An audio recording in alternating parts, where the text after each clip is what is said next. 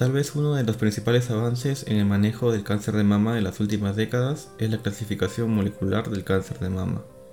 El día de hoy hablaremos sobre los subtipos moleculares del cáncer de mama. Soy el Dr. Jorge Luna y bienvenidos a Oncoclips. En el año 2000 el cáncer de mama fue clasificado en diferentes tipos moleculares. Estos tumores se diferenciaban uno de otros por las proteínas que expresaban, ya que eran diferentes y esto nos permitió tener subtipos moleculares claros, los cuales diferían en cuanto al manejo y en cuanto al pronóstico de la enfermedad. Esto quiere decir que dos tumores de mama del mismo tamaño no se comportan de la misma manera, sino que tienen otros rasgos moleculares que les permiten, por ejemplo, una mayor velocidad de replicación o una enfermedad de comportamiento más lento. Para entender cómo se clasifica molecularmente esta enfermedad, tenemos que ir a lo básico, a la célula tumoral. Una célula tumoral de cáncer de mama puede expresar o no puede expresar ciertos tipos de receptores en su membrana. Por ejemplo, el receptor de estrógeno, el receptor de progesterona, que son receptores hormonales. También tenemos el receptor de HER2, cuya activación desencadena la proliferación celular. La célula tumoral entonces expresará diferentes tipos de receptores, los cuales nos dan a entender el potencial de replicación de esta célula. Si queremos evaluar la cantidad de células que se están replicando en cierto momento, pasaremos a evaluar otra proteína nuclear llamada la proteína de Ki67. Esta proteína se encuentra en el núcleo de las células y durante la replicación celular tiende a aumentar. Por lo tanto, un tumor que tenga una proteína de CAI aumentada nos estará dando un indicio de que este tumor tiene una replicación muy rápida y por lo tanto un potencial a tener una enfermedad localmente avanzada en menor tiempo. Tomando en cuenta estos marcadores tanto de la membrana celular como los receptores de estrógeno, progesterona, HER2 y los marcadores nucleares como el Ki67, clasificaremos el cáncer de mama en diferentes subtipos. Para extrapolar los subtipos moleculares a las pruebas histológicas que tenemos disponibles en la actualidad, se usa el trabajo con inmunistoquímica.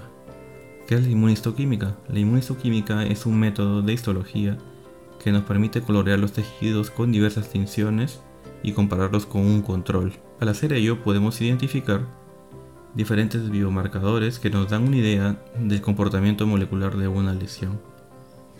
Por ejemplo, podemos observar si un tumor expresa o no marcadores de receptores en su membrana, como el receptor de estrógeno y progesterona. Y por otra parte, también podemos observar la proteína de replicación nuclear, o Ki67 que hablamos previamente.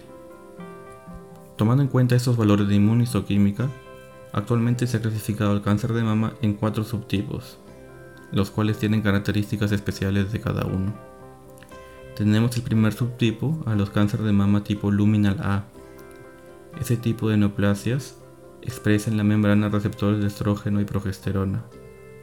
Con respecto a la proteína de replicación HER2, son negativos y tienen un valor bajo de Ki67.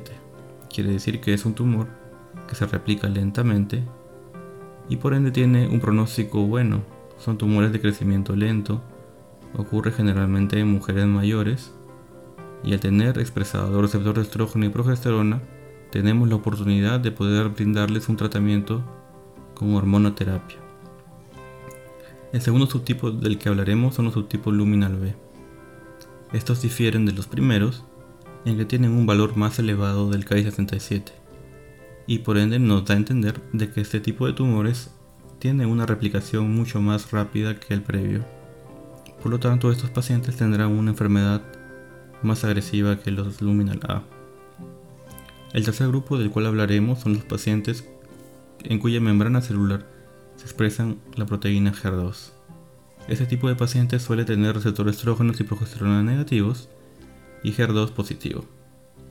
Eso es muy importante porque nos da a entender que esta neoplasia es una neoplasia que tiene una replicación rápida, que tiene receptores estrógeno y progesterona negativos y por ende no podemos ofrecer un tratamiento con hormonoterapia. Y generalmente tienen un pronóstico peor que los tipos anteriores. Sin embargo, se ha introducido recientemente la molécula de trastuzumab, el cual es un tratamiento dirigido contra este tipo de receptor, el receptor HER2. Al usar un tratamiento dirigido en estos pacientes, se han logrado respuestas completas de la enfermedad en una buena proporción de ellos. El último subtipo es el subtipo basal-like, o también conocido como triple negativo. Estos tumores no expresan ningún receptor en su membrana, suelen tener una proteína de replicación alta, y esto es importante porque son uno de los tipos más agresivos en los cuales no podemos usar un tratamiento con hormonoterapia y tampoco un tratamiento dirigido con trastuzumab. En estos pacientes se suele usar quimioterapia, alcanzando una buena respuesta, pero el pronóstico a largo plazo no es del todo bueno. Ese tipo de pacientes se asocia con tumores en mujeres jóvenes y con mutación genética del gen BRCA1 y BRCA2, el cual hablamos en un video previo. En conclusión, hoy hemos aprendido que existen diferentes tipos moleculares del cáncer de mama. La inmunistoquímica, una prueba histológica que usa tinciones, es útil para poder diferenciar de una forma clínica a estos pacientes. Los subtipos más frecuentes del cáncer de mama son el subtipo luminal A, con mayor frecuencia y buen pronóstico, luminal B, HER2 y basal-like o triple negativo, el cual tiene el peor pronóstico de todos los subtipos. Si este video te pareció útil e informativo, te invito a suscribirte a OncoClips. Gracias por tu atención.